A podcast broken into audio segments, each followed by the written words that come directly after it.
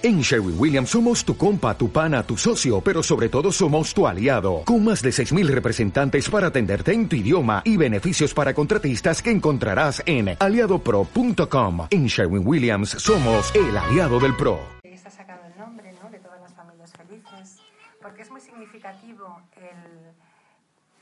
De todas las familias felices es, es muy significativo porque es una frase muy retórica, ¿no? De lo que vamos a encontrar con la novela y de toda esta historia de una mujer muy valiente, ¿no? que se tiene que enfrentar a, dos desapariciones muy importantes en su vida. Porque esta novela, uno de los temas neurálgicos que toca son, es la desaparición de un ser querido, ¿no?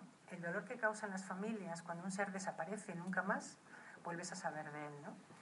Entonces, pues son dos relatos solapados ¿no? de un hombre que desaparece en el año 70 y de una, de una mujer que 33 años después va a investigar esa desaparición y esa mujer es su hija. ¿no?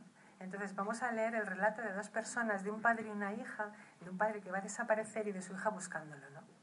Y eso es toda la novela, ¿no? La novela va, va a tratar siempre sobre, va a girar alrededor del tema de la desaparición, de la pérdida, ¿no? De la memoria, ¿no? De cómo una mujer, un poco al, alter ego nuestro, ¿no? Podemos decir, porque tanto Ana Belén como yo somos dos mujeres valientes y que no sé, vamos, yo, desde luego, que no tengo ningún temor a, descubrir cosas que a lo mejor nos puedan dañar. De hecho, además las ficciono y las convierto en novela. O sea, te quiero decir que es que cuando es una de las cosas que tiene maravillosas el poder escribir, ¿no? Porque tú puedes cambiar la realidad, ¿no? La puedes convertir, la puedes modificar, ficcionarla, ¿no? Y, y, al hacer eso también es una forma terapéutica, ¿no? De, enfrentarte, a, los... Claro, a tus propias desgracias familiares o a, bueno, pues a esas cosas que no te han contado nunca nadie y de pronto averiguas, ¿no? Y entonces, pues bueno, ese trabajo de investigación que hice, genealógica de mi familia, ¿no? Pues lo hace también mi protagonista, Teresa Anglada, hace esa investigación sobre todo de quién era su padre, por qué desapareció, y ella nunca se ha resignado a esa pérdida. Ella tenía que saber qué le, le había pasado, ¿no? Y entonces, a través de otra desaparición de una de sus hijas en el Museo de Reina Sofía, ¿eh? pues ella emprende esa búsqueda, esa búsqueda que son todas las familias felices.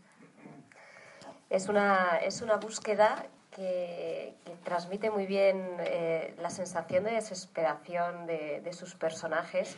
Tú cuando estás leyendo estás sufriendo junto con Teresa.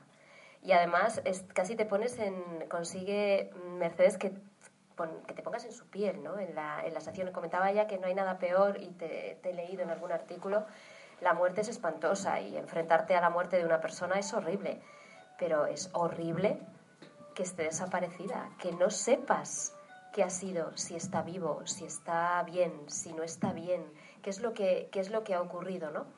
Me llama